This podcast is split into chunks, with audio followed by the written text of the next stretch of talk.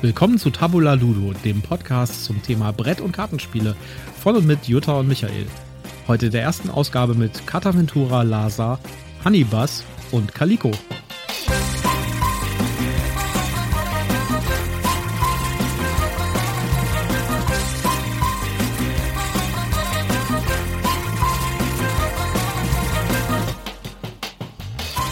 Hier sind wir mit unserer ersten Aufga Ausgabe von Tabula Ludo.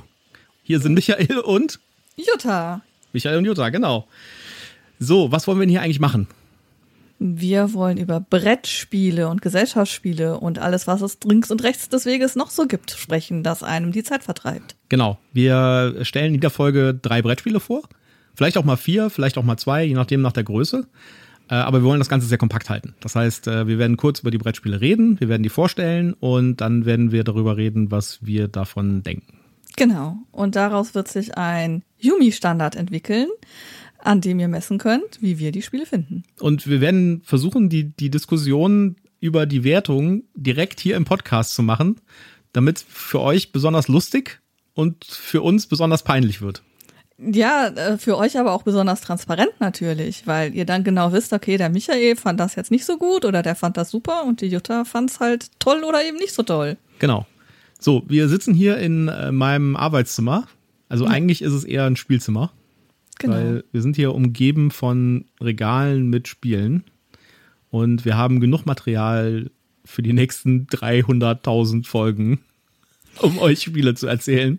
Das setzt allerdings voraus, dass ihr uns hört und weiterempfehlt und äh, ganz viele neue Hörer dazukommen, weil ansonsten macht das nur halb so viel Spaß. Genau. Und äh, dafür findet ihr die Links alle in den Show Notes, äh, die ganzen Social Media Präsenzen, die wir haben. Und wir freuen uns da über ein Like oder auch eine Bewertung von diesem Podcast. Genau. Und Kommentare. Und wenn ihr meint, dass wir unbedingt was spielen sollten oder mal vorstellen sollten, immer rein in die Kommentare. Dann gucken wir mal, ob wir da was zu sagen können. Genau. Und natürlich äh, wollen wir gerne, dass ihr dran bleibt, dass ihr auch die nächste Folge hört und die zweite, und die dritte und die vierte und die fünfte und die Folgen, die dann noch kommen werden. Genau. Michael, welche Spiele besprechen wir denn heute? Ja, also äh, wir besprechen, haben wir ja eben schon im Intro gesagt, äh, wir besprechen heute Carta Ventura, wir besprechen Honeybus und wir besprechen Calico. Okay. Und ich würde sagen, wir fangen mit Carta Ventura an. Gerne. Tibet 1916. Auf den Spuren der Journalistin Alexandra David Neal geraten eins bis sechs Spieler in ein aufregendes Abenteuer, das sie gemeinsam erleben und gestalten. Es geht über Ceylon und Indien bis nach Tibet hinein ins Ungewisse. Karte für Karte entwickelt sich die Geschichte. Wie wird sie ausgehen? Ja, wir haben das jetzt ähm, einmal gespielt erst. Genau. Genau. Das, äh, da gibt es eine, eine, eine, lustige Story zu diesem Spiel. Wir haben äh, davon ein Review gesehen auf äh, YouTube von diesem Spiel, wo das Spiel nicht physikalisch auf dem Tisch lag, sondern nur das Cover eingeblendet war. Und wir hatten so den Eindruck, ist so ein normales Spiel in der Größe von so einer Katan-Box. Genau, also ein großes Spiel. Genau, und auch wie es so beschrieben wurde, es war nur eine ganz kurze Beschreibung, ähm, dann haben wir gedacht, naja, das ist halt irgendwie so ein Abenteuerspiel, können wir uns ja vielleicht mal angucken. Und dann waren wir ein paar Tage später in unserem bevorzugten Spieleladen. Genau. Und wir kamen so rein und ich sagte, die Box da, die kenne ich doch. ja? Die ist aber klein und knuffig. Genau, die, die Box von Carta Ventura, oder es gibt da drei Teile davon. Wir haben Carta Ventura Lasa jetzt gespielt ist tatsächlich nur so etwa 12 mal 12 Zentimeter groß. Also wirklich so eine Handteller große Box mit Karten. Und das Spiel selbst ist schon anders, als ich es erwartet hatte. Ja, ähm, es, dadurch, dass es so klein ist, eignet es sich natürlich gut, um es auch ähm, auf eine Reise mitzunehmen, wenn man so unterwegs ist. Ähm, man braucht allerdings ein bisschen Platz, also man sollte schon äh, einkalkulieren, dass man irgendwie einen Tisch oder was hat, wo man die Karten auslegen kann. Ähm, man hat ungefähr 70 Karten, also jetzt bei, bei Laser sind es 70. Ich weiß nicht, ob die anderen vielleicht ein paar mehr oder weniger haben. Mhm. Ähm, und ähm, die Karten unterscheiden sich. Es gibt unterschiedliche Kartentypen. Ähm, manche Karten sind Personen oder Orte, dann hat man Karten, wo sich Ereignisse äh, ergeben. Und ganz klar ist es ein extrem textlastiges Spiel. Also genau. man muss sehr viel lesen. Also das ist nichts für Lesemuffel oder Leute, die sagen, Moment, ich muss erst meine Brille suchen. Ähm, da ist wirklich angesagt, dass man hier eben viel Text liest und wenn man es, also man kann es auch alleine spielen, aber wenn man es zu mehreren spielt, ist dann halt äh, angesagt, dass man sich gegenseitig die Texte vielleicht auch vorliest vorliest oder eben die Karte dann eben rumgibt, damit jeder weiß, was passiert denn hier eigentlich gerade. So, wie funktioniert das Spiel eigentlich? Also man hat bei diesem Spiel, es ist eigentlich eher so eine Art in Kartenform gegossenes Choose Your Own Adventure Buch. Das heißt, man fängt an mit einer Karte, darauf ist eine, fängt die Story an. Das heißt, man liest einen kleinen Text und die Texte sind auch sehr gut geschrieben, muss man sagen. Und wie gesagt, die sind halt sehr umfangreich. Also die gehen dann halt über die gesamte Karte und haben schon so mal eine Minute Vorlesematerial in sich in einer Karte. Ja. Und äh, dann wird dieses, dieser Text vorgelesen und dann gibt es meistens auf den Karten eine Entscheidung. Das heißt, man muss irgendwie eine Entscheidung treffen, geht man jetzt hier lang, macht man das oder macht man was anderes. Ja, was ich auch sehr gut finde, ist, dass du halt nicht erst eine Anleitung lesen musst, sondern du hast eben drei Karten vorneweg, die so ein bisschen sagen, hier, pass auf, hier hast du deine erste Reaktionskarte oder hier hast du deine erste Entscheidungskarte, ähm, geh damit so und so um. Und ähm, dadurch findet man halt relativ schnell ins Spiel und das ist alles in dem Spiel selber erklärt. Jetzt könnte man natürlich argumentieren, genau das ist auch, der Grund dafür ist halt, weil es kein Spiel ist, sondern ja. es ist eher ein, ein Spielbuch, wo man eine Geschichte erlebt, aber es gibt ja eigentlich auch nicht wirklich Regeln. Also es gibt da schon irgendwie äh, so eine Punktezahl, die man halt haben muss, so eine Lebenspunktezahl oder auch später dann äh, Karma-Punkte. Und äh, da darf man halt nicht auf Null kommen und sowas. Aber die, die Regeln, sage ich jetzt mal, oder der Anteil an, an tatsächlich Brettspiel darin, ist eigentlich relativ gering. Es ja. ist tatsächlich eher so eine Art gemeinsames Erlebnis. Aber was ich daran gut finde, ist, dass es halt das Spielbuch als Konzept ziemlich gut in so eine kooperative Welt überführt. Das heißt, so ein Spielbuch war ja immer oder ist ja immer so, dass man das alleine liest und dass man einfach das Buch liest und dann halt auf Seite 15 blättert und da dann halt weiterliest, weil man sich entschieden hat, ähm, etwas Bestimmtes zu tun. Und was hier, was ich zum ersten Mal tatsächlich auch gesehen habe, ist, dass es hier das erste Mal wirklich gut umgesetzt ist für mehrere Leute gleichzeitig. Ja, was ich auch sehr schön finde, ist, du hast halt diese Karten, die du ja teilweise auch tatsächlich wie eine Landkarte auslegst und dann erstmal entscheiden kannst, ah, also jetzt hier, du hast eben vorgelesen, ne, Tibet, Lhasa, äh, äh Ceylon, ähm, du hast halt eben verschiedene Orte und du hast dann auch tatsächlich eine Karte, wo du dann eben siehst, ah, okay, das ist jetzt mehr oben im Norden, das ist irgendwo im Süden mhm. und ähm, eben auch dieses grafische und dieses ich gucke wirklich auf einen Plan und überlege mir, wo ich hin will. Das hast du in so einem Buch ja eigentlich nicht. Und die Grafiken sind halt auch wirklich sehr schön äh, gearbeitet und auch thematisch sehr passend. Das gefällt mir halt auch sehr gut an dem Spiel. Ja, auch die Texte sind gut geschrieben, muss man ganz klar sagen. Ja. Und äh, ja, das mit der Karte ist natürlich auch so ein Vorteil. Man hat halt, äh, man ist halt nicht auf diesen einen Eintrag beschränkt an Entscheidungsmöglichkeiten wie bei einem Spielbuch, mhm. wo man quasi immer ja nur an einem Eintrag gerade ist und dann halt eine mögliche Entscheidung hat, sondern man äh, baut sich quasi Entscheidungen auf. Also man hat auf, genau. dieser, auf dem Tisch dann irgendwann so ein Mosaik liegen von Karten, von neuen Orten und so weiter. Und jeder von, dieser Ort, von diesen Orten hat potenziell halt irgendeine Entscheidung, irgendetwas, was man dann tun kann. Und man kann halt sagen, okay, ich, wir gehen jetzt erstmal hier rüber in den Hafen und äh, reden mit dem Fischer und danach gehen wir halt, und das wäre dann eine andere Karte, die schon mhm. auf dem Tisch liegt, gehen wir halt jetzt wieder ins Hotel und reden mal mit dem Barkeeper zum Beispiel. Genau. Du hast halt eben nicht nur dieses eindimensionale links oder rechts, sondern du hast genau. halt eben mehrere Optionen, die du durchspielen kannst. Genau. Und das ist eben auch schön. Äh, du kannst das einmal durchspielen, wie wir es jetzt gemacht haben, aber dann ist es eben nicht durchgespielt und vorbei, sondern da sind jetzt ganz viele Karten, die wir noch überhaupt gar nicht gesehen haben, wo noch ähm, Informationen, Spannungen ähm, drin sind, dass man es eben einfach wieder und wieder spielen kann. Ja. Sicherlich müssen wir jetzt noch ausprobieren, wie häufig man das spielen kann, bevor man da sagt, okay, jetzt habe ich eigentlich das Gros der Geschichte ähm, abgegrast, jetzt wird's an, jetzt fängt es an langweilig zu werden. Mhm. Aber ähm, es ist auf jeden Fall nicht so ein, ein äh, One-Ticket-Spiel, wo du halt sagst, ich spiele das einmal und dann weiß ich eigentlich alles und dann ist vorbei. Genau, das ist auch ein wichtiger Aspekt, denn also ich meine, die, das, das Spiel hat, glaube ich, vier oder fünf verschiedene Enden. Mhm. Und eine der Herausforderungen ist es halt, vielleicht auch alle vier Enden zu finden. Genau. also wir hatten ein Ende beim, bei dem einen Spiel, wo wir es jetzt gespielt haben, äh, war ein bisschen, äh, wir, also es gibt, glaube ich, kein Verlieren in diesem Spiel. Ja, also man kann nicht sterben oder irgendwie, also zumindest in dem Laser, äh, kann man nicht sterben oder es gibt kein, sag ich mal, per se negatives Ende sondern es gibt eher so ein Ende wie, äh, ja, du ähm, irrst jetzt irgendwie in der Wildnis herum und findest nicht, wo du hin willst und äh, wirst irgendwann von einem Nomadenvolk ge ge gefunden.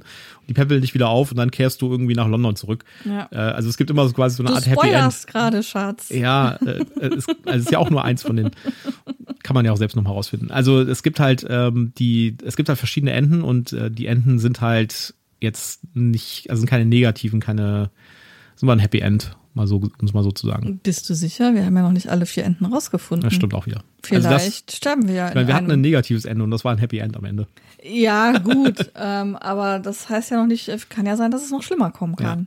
Aber äh, für den Hardcore-Brettspieler ist es vielleicht eher tatsächlich nichts, sondern eher für den, der, der eine Story erleben will und der auch keine Angst hat halt vor Vorlesen, weil das ist halt schon, sind relativ Ja. viele Texte zum Vorlesen und man muss die tatsächlich vorlesen, denn äh, die müssen ja alle Spieler wissen und auch Bescheid wissen, was da passiert.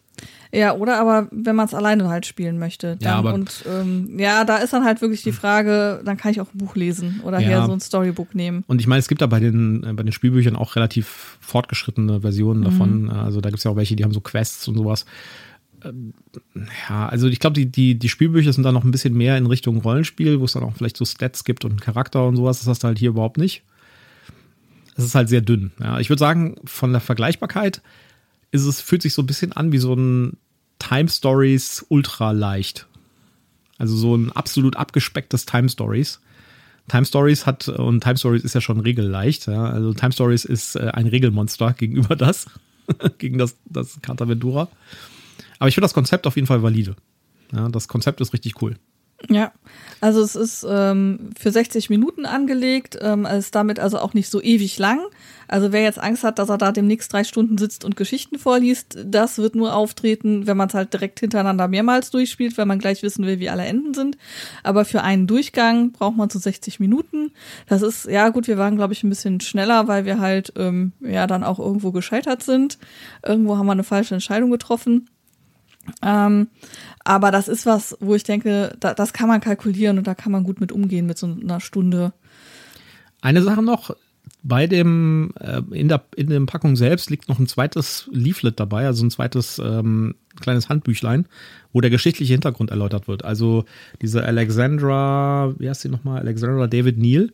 Ähm, ist also keine fiktive Person, sondern die gab es wirklich. Und in dem äh, in der Packung liegt noch ein kleines, eine kleine Broschüre dabei, wo so ein bisschen der geschichtliche Hintergrund äh, erklärt wird, auch in so einer Storyform. Und das finde ich richtig cool. Insgesamt finde ich eigentlich ist das Spiel auch sehr auf Lerninhalte ausgelegt. Also man lernt halt viel über die Kulturen und warum bestimmte Leute bestimmte Dinge tun, äh, über die Motivation und sowas. Also man merkt schon, dass das ein bisschen mit Hintergedanken auch gemacht war. Und das finde ich eigentlich echt äh, auch einen guten Aspekt. Ja, mir fällt gerade ein, dass wir den Hinweis Werbung vergessen haben. Das möchte ich dann doch noch schnell einschieben, weil wir haben nichts gesponsert bekommen, werden nicht groß unterstützt, aber wir nennen Marken, wir nennen äh, Firmen, wir nennen Spiele. Äh, in unseren Shownotes findet ihr Links ähm, und deswegen sind wir nach deutschem Recht im Moment verpflichtet zu sagen, das hier ist alles Werbung. Und ihr findet natürlich auch zu diesem Spiel einen Link in den Shownotes. Genau. Ja, die Boardgame Geek Bewertung ist bei 6,8. Das ist so äh, okay, würde ich sagen. Ja. Der Wiederspielwert, ja, also man, äh, also ich sag mal so, das, äh, wir haben jetzt das Lasa gespielt, das würde ich auf jeden Fall nochmal gerne wieder spielen, um auch nochmal ein paar an- andere Enden zu finden. Und die Story ist auch sehr interessant, finde ich. Ja, also es ist schon eine, eine Story, wo man sich interessiert, okay, was wäre denn jetzt als anderes Ende möglich? Ja. Wo hätte ich, was wäre passiert, wenn ich andere Entscheidungen getroffen hätte? Aber der Wiederspielwert ist natürlich schon irgendwie begrenzt. Also wenn man es tatsächlich ein paar Mal gespielt hat, würde ich mal vermuten, ist es irgendwann relativ schnell verbraucht und man weiß alle Karten und man weiß alle Story-Abbiegungen und sowas. Und dann ist es eigentlich vorbei. Also ich glaube, der Wiederspielwert ist halt äh, lustigerweise irgendwie höher als so ein Unlock oder so ein Exit-Spiel. Ja, weil da ist der Wiederspielwert ja quasi null. Aber definitiv nicht wie ein Brettspiel. Also das kann man auf jeden Fall nicht irgendwie dutzendefach spielen. Ja, also es ist definitiv begrenzt im Wiederspielwert. Ja. Es ist halt äh, schon so, dass man eben nicht nur diese eine Partie hat, sondern man kann da mehrere spielen. Aber es geht nichts kaputt. Ähm, es geht nichts kaputt, das heißt, man kann es weitergeben oder dann auch weiter verkaufen, wenn man dann äh, so unterwegs ist, ähm, ohne dass man da irgendwas beschädigt hat. Ähm, und es ist halt tatsächlich so, dass man jetzt nicht so dieses, dieses einmal spielen und dann ist es vorbei hat, sondern dass man hier schon ähm, auch ein bisschen gekitzelt wird, es nochmal zu spielen. Also es war schon so, als wir das gespielt hatten, dass ich dachte, hm, das, das Ende finde ich gerade unbefriedigend, ich würde gern eine andere Lösung suchen. Ja. Ja, also vom Preis-Leistungs-Verhältnis finde ich das okay. Das ist, glaube ich, auch relativ günstig. Ja, also das kostet gerade äh, bei Amazon, ich gucke noch mal hier nach. Ähm, ja, also die haben es gerade im Angebot, da kannst du es für 8,49 bekommen. Naja, das ist ja schon ähm, ziemlich gut. normalerweise, also ich glaube, wir haben die für so 12 Euro oder was gekriegt im Laden. Ähm, Ich relativiere ja sowas immer gerne, gebe so einen Kinobesuch. Und äh, da muss ich sagen, äh, das ist schon ein ziemlich gutes Preis-Leistungs-Verhältnis. Also so unter 10 Euro finde ich völlig gerechtfertigt für das Spiel. Ja, ja. Und ähm, es ist ein schönes Design, die Karten sind vom guten Material, also da muss man jetzt auch nicht Angst haben, dass die auf einmal, äh, dass die nach einmal spielen schon irgendwie schartig werden oder äh, irgendwie unschön aussehen. Also das ist schon. Das ist, übrigens so ein, das ist übrigens so ein Spiel, wo ich mir einen Soundtrack wünschen würde. Weil ich glaube, das würde da echt gut passen. Bei den Texten, die man da vorliest. Ja, ein thematischer Soundtrack wäre wahrscheinlich mhm. ganz gut. Ähm, äh, App-Unterstützung fände ich schwierig, weil wenn du dann eine App nee, hast, die dir alles vorliest, das ist dann auch doof. Ja, vor ähm, allen Dingen, ich glaube, das lohnt sich auch bei so einem kurzen ja. Spiel nicht. Ja. Ähm, und, so und ich finde ja auch, ich finde ja auch das Erlebnis, dass man so ein Vorlesespiel hat. Ja. Kann ja auch was Interessantes sein. Ja, ähm, das Spiel ist, glaube ich, empfohlen ähm, ab 12. Ähm, ich fände es vielleicht ganz spannend, wenn man das als Kinder-Edition hätte. So für Kids bis äh, sechs Jahre mhm. und die Eltern das dann mit den Kids spielen und die Kids dann quasi mitentscheiden können, in welche Richtung die Geschichte gehen soll. Das fände ich, glaube ich, noch eine, eine ganz nice ähm, Geschichte. Ja. Es gibt drei Stück davon. Es gibt einmal das äh, Lasa, ähm, das sich äh, mit äh, Tibet in Indien beschäftigt. Dann gibt mhm. es äh, das ähm, Wikinger, die Wikinger-Version. Und dann gibt es noch eine Wilde Westen-Version. Genau. Die Wikinger-Version habe ich noch zu Hause liegen. Die können wir auch irgendwann mal ausprobieren. Das Oklahoma hat erstaunlicherweise mit dem Wilden Westen nicht so ganz gute Kritiken, nach dem, was ich mhm. bis jetzt mitgekriegt habe. Aber mal gucken. Wenn wir hier Feuer fangen, werden wir das vielleicht auch noch mal ausprobieren. So von der Gesamtwertung würde ich sagen, ist das, was Boardgame Geek hat mit äh, so sieben Punkten, ist schon gerechtfertigt. Also ich würde sagen, sieben von zehn Punkten das wäre so mein, jetzt muss man den Preis-Leistungsfaktor mit reinrechnen. Das fände ich okay. Es hat mich sehr unterhalten. Es hat mich unterhalten für eine Stunde. Und es wird mich wahrscheinlich nochmal für ein, zwei weitere Stunden unterhalten, das eine Spiel. Und dann finde ich das echt in Ordnung. Ähm, ich bin ein bisschen niedriger. Ich würde es, glaube ich, bei sechs sehen, weil ähm, ich es schon äh, so ein bisschen mit der Textlastigkeit, da muss man halt schon in der Stimmung sein. Also es ist nichts, was ich in jeder Lebenslage, sage ich mal, spielen könnte. Und ähm, halt eben dieser Effekt, dass man dann halt nach vier, fünf Mal dann halt wirklich sagen muss, so jetzt habe ich alles ausprobiert, ähm, ist dann schon so ein Faktor, wo ich sage, hm, ist jetzt nichts, was ich zwingend im Regal dauerhaft haben muss oder haben werde, aber so für ein paar Partien ist es sicherlich gut und äh, kann gespielt werden. Naja, wenn du es durch hast, kannst du es ja eh weitergeben. Hm. Ja. und kleine Spiele nehmen nicht viel Platz im Regal weg. okay. Gut, kommen wir zum nächsten Spiel. Genau, das nächste Spiel ist Honeybus. Die Bienen haben die Verlockungen des Big Business entdeckt. Die Königinnen der verschiedenen Völker glauben, dass sie Frieden und Wohlstand finden werden, wenn sie Honig an Bären, Dachse und andere Waldtiere verkaufen. Der Frühling ist da und es ist an der Zeit, den Bienenstock zu bauen, Nektar zu finden, Honig zu machen und den allerersten Flagstore für das Honiggeschäft zu eröffnen. ja, also das hier ist natürlich schon ein deutlich schwereres Spiel als das, was wir eben hatten. Ja, ja also das ist jetzt wirklich äh, hartes Geschütz. Ja, das ist, äh, also erstmal, wenn man das zum ersten Mal in der Hand hat äh, oder sieht im, im Laden, dann bläst einen mehr oder weniger die Optik zuerst mal aus dem Wasser, weil das Spiel sieht unfassbar gut aus.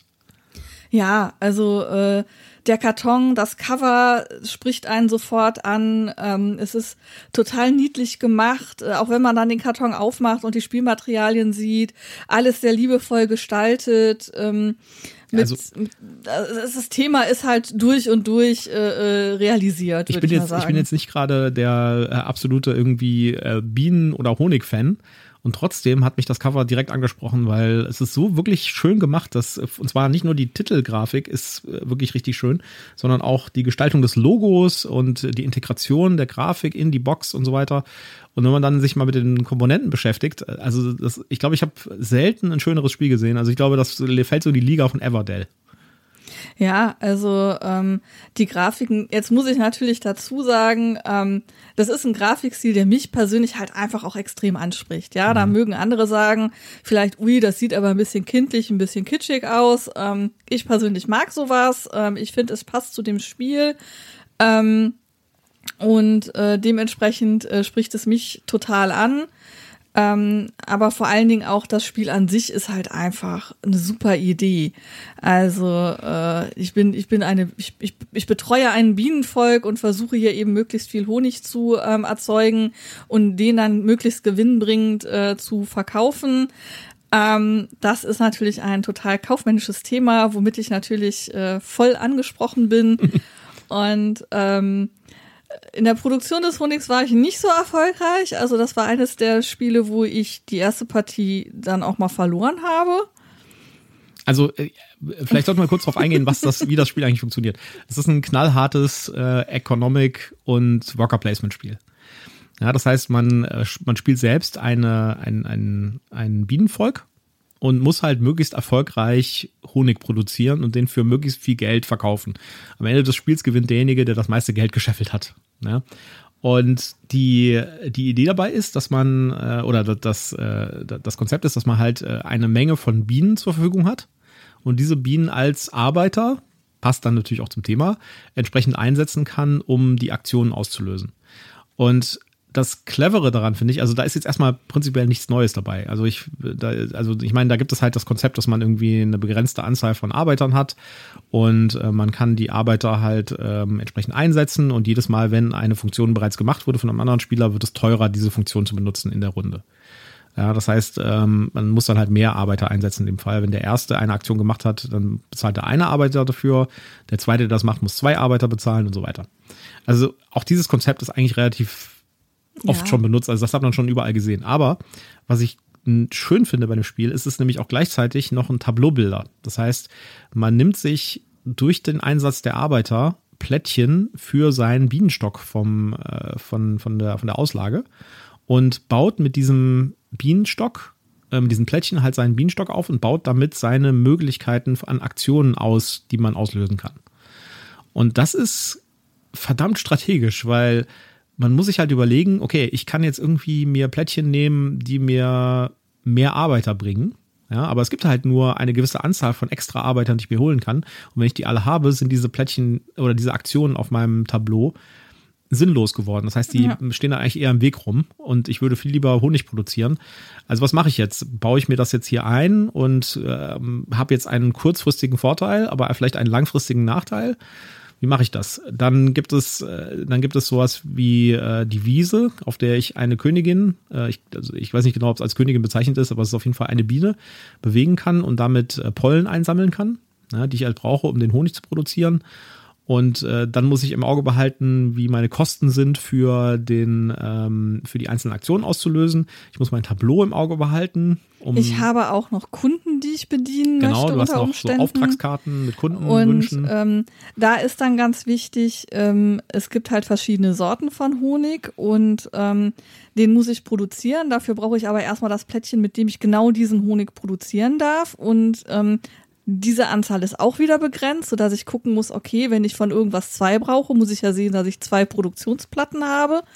Also es ist ein hochstrategisches Spiel, äh, hat eine hat eine absolut kaufmännische Kategorie, ähm, wo man eben mit Preisen gucken und Angebot gucken und ähm, was kann ich überhaupt tun, wie setze ich meine Arbeiter ein, wann brauche ich welche Möglichkeiten. Also es ist ein absolut strategisches Spiel und ähm, aber dann eben auch mit der Thematik so super getroffen, weil das ja tatsächlich mal abgesehen von der Komponente, ich verkaufe meinen Honig an einen Dachs, ja tatsächlich das ist, was ein Bienenvolk tut. Also das Thema passt halt einfach auch prima. Es hat nichts Aufgepfropftes. Ja.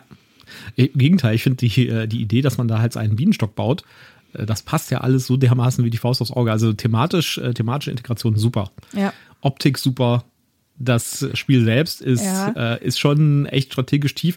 Ich finde auch die Altersempfehlungen, die die hier geben, ab zehn Jahre. Ja.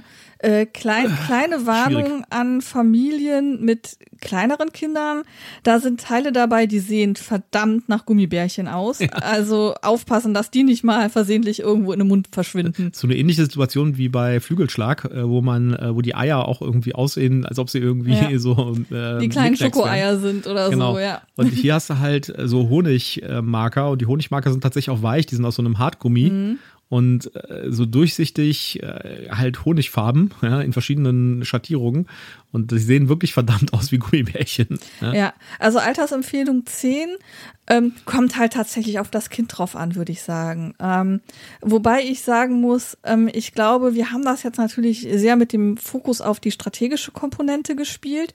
Ich glaube, das kann auch Spaß machen, wenn du diese extreme strategische Komponente gar nicht so im Blick hast, sondern ähm, einfach drauf losspielst. Ja. Also das, das ist auf jeden Fall kompatibel damit. Du kannst ja. auch Spaß haben mit dem Spiel, wenn du verlierst, weil du halt immer noch was aufbaust und irgendwie ja. deine dein Tableau so baust, wie du das gerne haben möchtest. Ja. Genau. Und es ist auf jeden Fall für, für Kinder geeignet, die halt gerne so ein bisschen strategisch unterwegs sind und überlegen, ich habe hier verschiedene Möglichkeiten, welche, welcher Möglichkeit möchte ich folgen. Ja, vielleicht ist das ein gutes Gateway-Spiel für so Zwölfjährige ja. oder sowas, die vielleicht auch mal ein bisschen in tiefer oder mehr komplexere Spiele einsteigen wollen. Also ist auf jeden Fall kein einfaches Familienspiel. Ich würde es definitiv im Kellerspielbereich ansiedeln, auch wenn es aussieht wie ein Familienspiel. Ja, also von der Optik her sieht es tatsächlich aus wie ein Familienspiel, deswegen könnte man da tatsächlich eine Falle tappen, wenn man ja. jetzt sagt, oh, ich möchte hier ein schönes, locker, flockiges Spiel für Kinder haben. Das ist es definitiv nicht.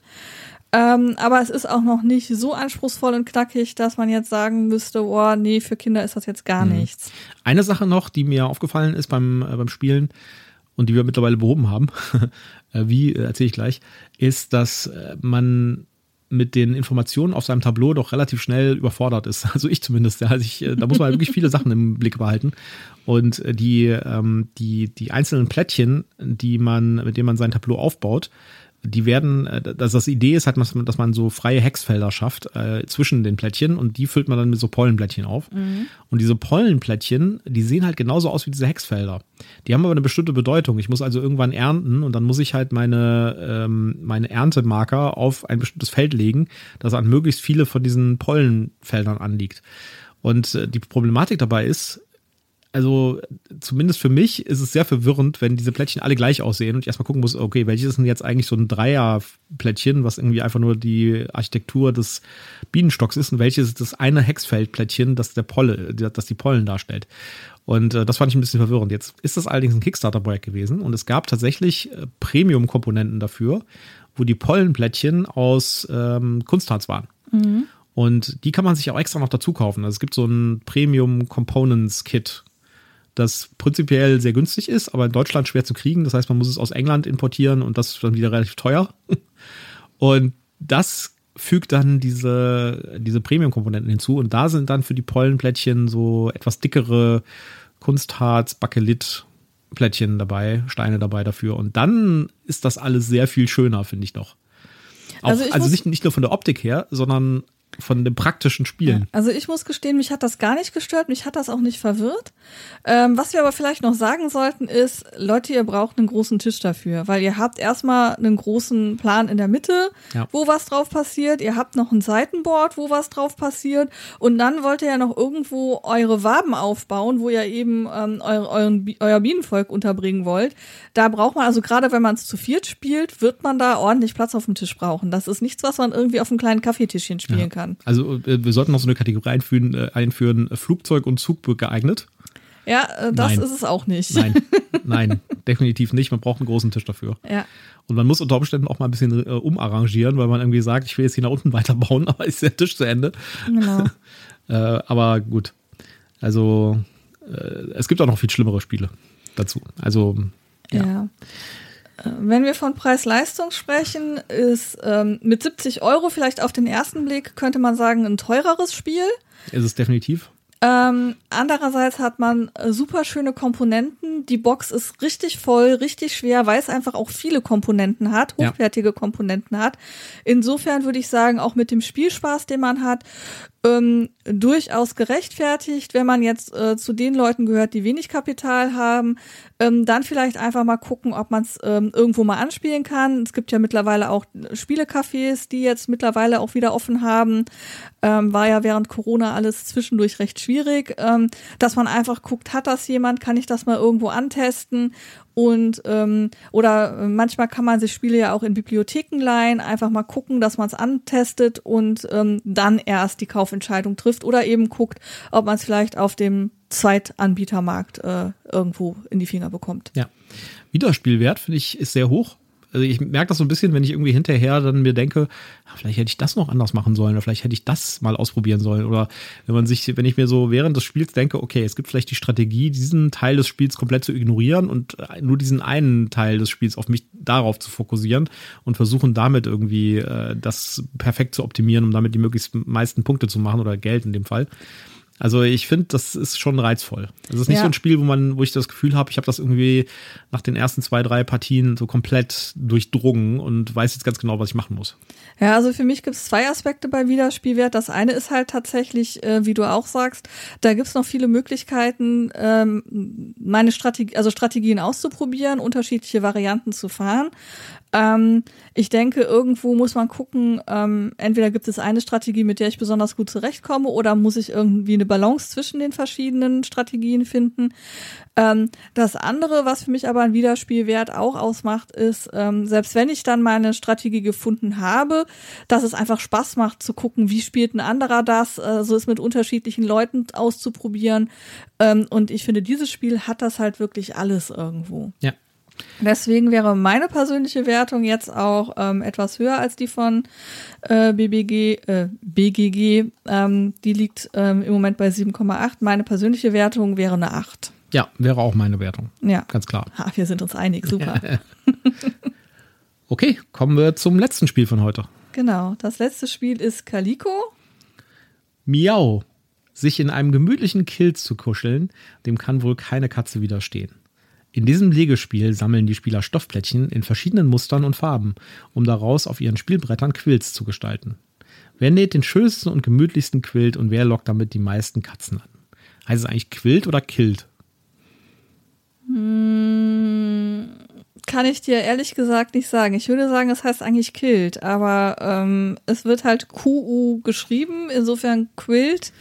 Äh, äh, also in diesem Spiel. Ähm, Leute, schreibt uns in die Kommentare, was ihr meint, genau. wie es ausgesprochen wird. Oder noch besser, schickt uns Soundfiles. Vielleicht gibt es ja irgendwelche Amerikanerstämmigen, weil der Kilt.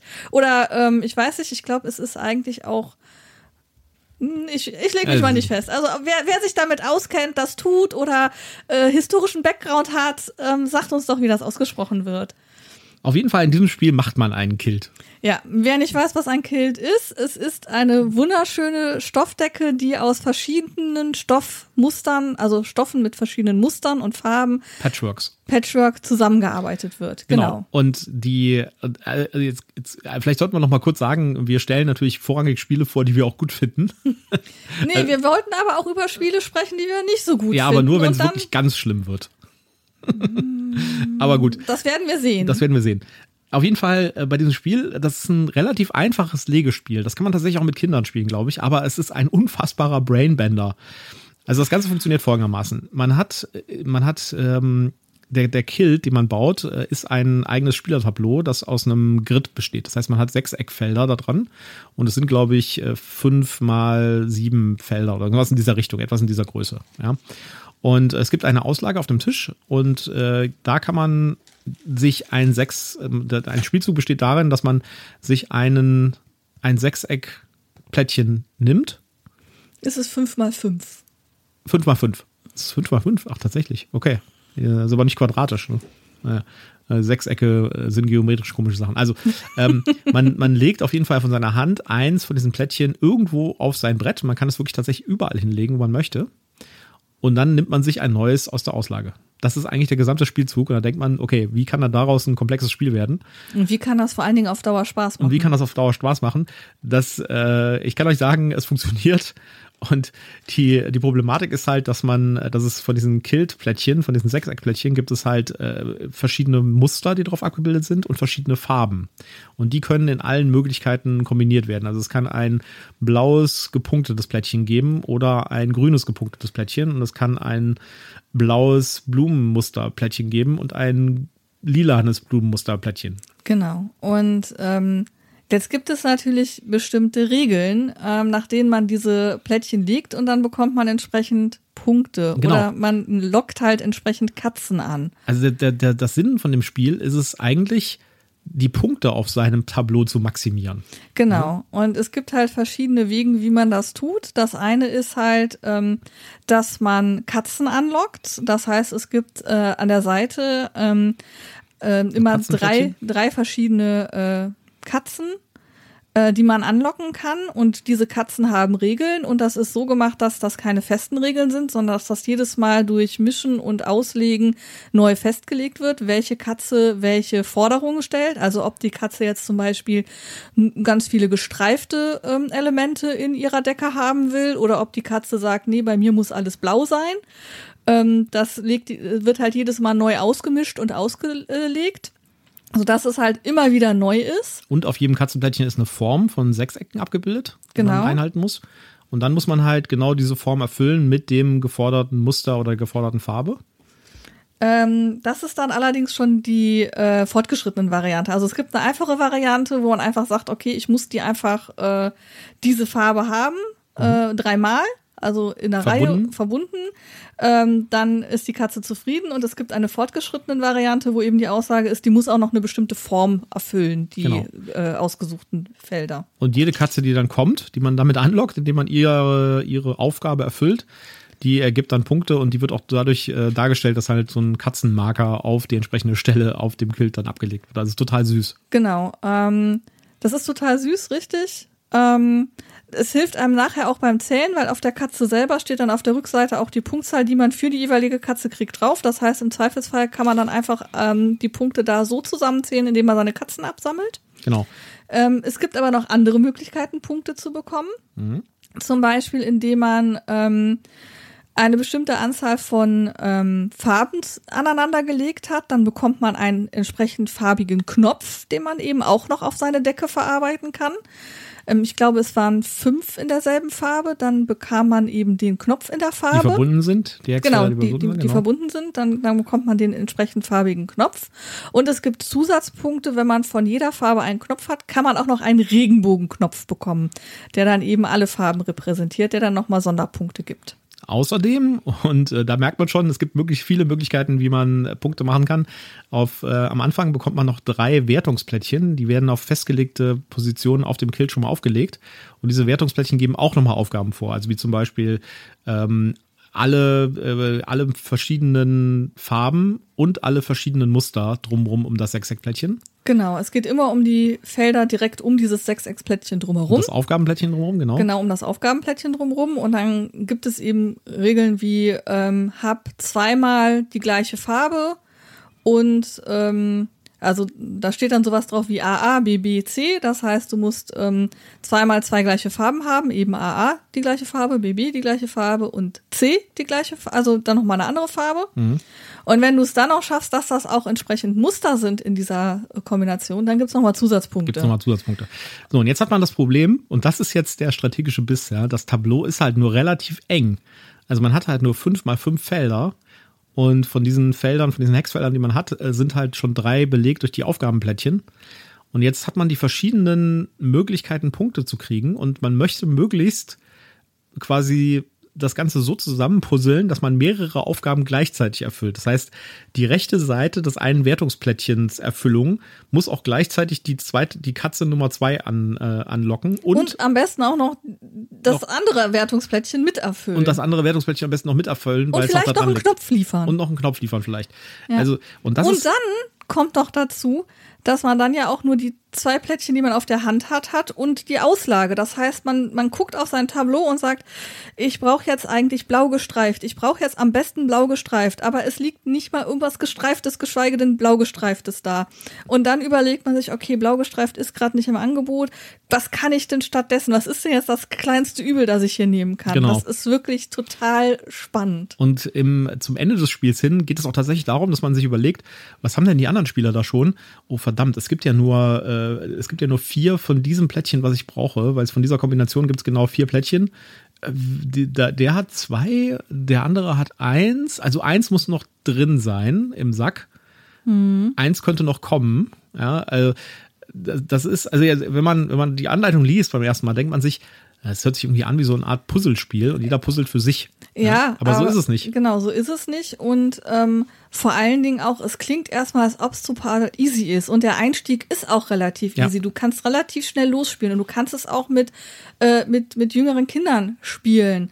Ähm, aber es ist halt dann doch auch extrem anspruchsvoll. Ja. Und, ähm, und es skaliert halt super. Ja, ja, Also man kann damit Spaß haben, ohne sich da jetzt in die strategischen Tiefen zu vertiefen und einfach losspielen mit Leuten, die das vielleicht noch nie gespielt haben. Und dann äh, gibt es halt irgendwie, einer macht äh, 30 Punkte, der nächste macht 35 und der nächste 40 Punkte. Und wenn man halt das Ganze deutlich äh, intensiver spielt, dann erhöhen sich die Punkte halt irgendwann. Also man wird besser und man holt mehr Punkte raus.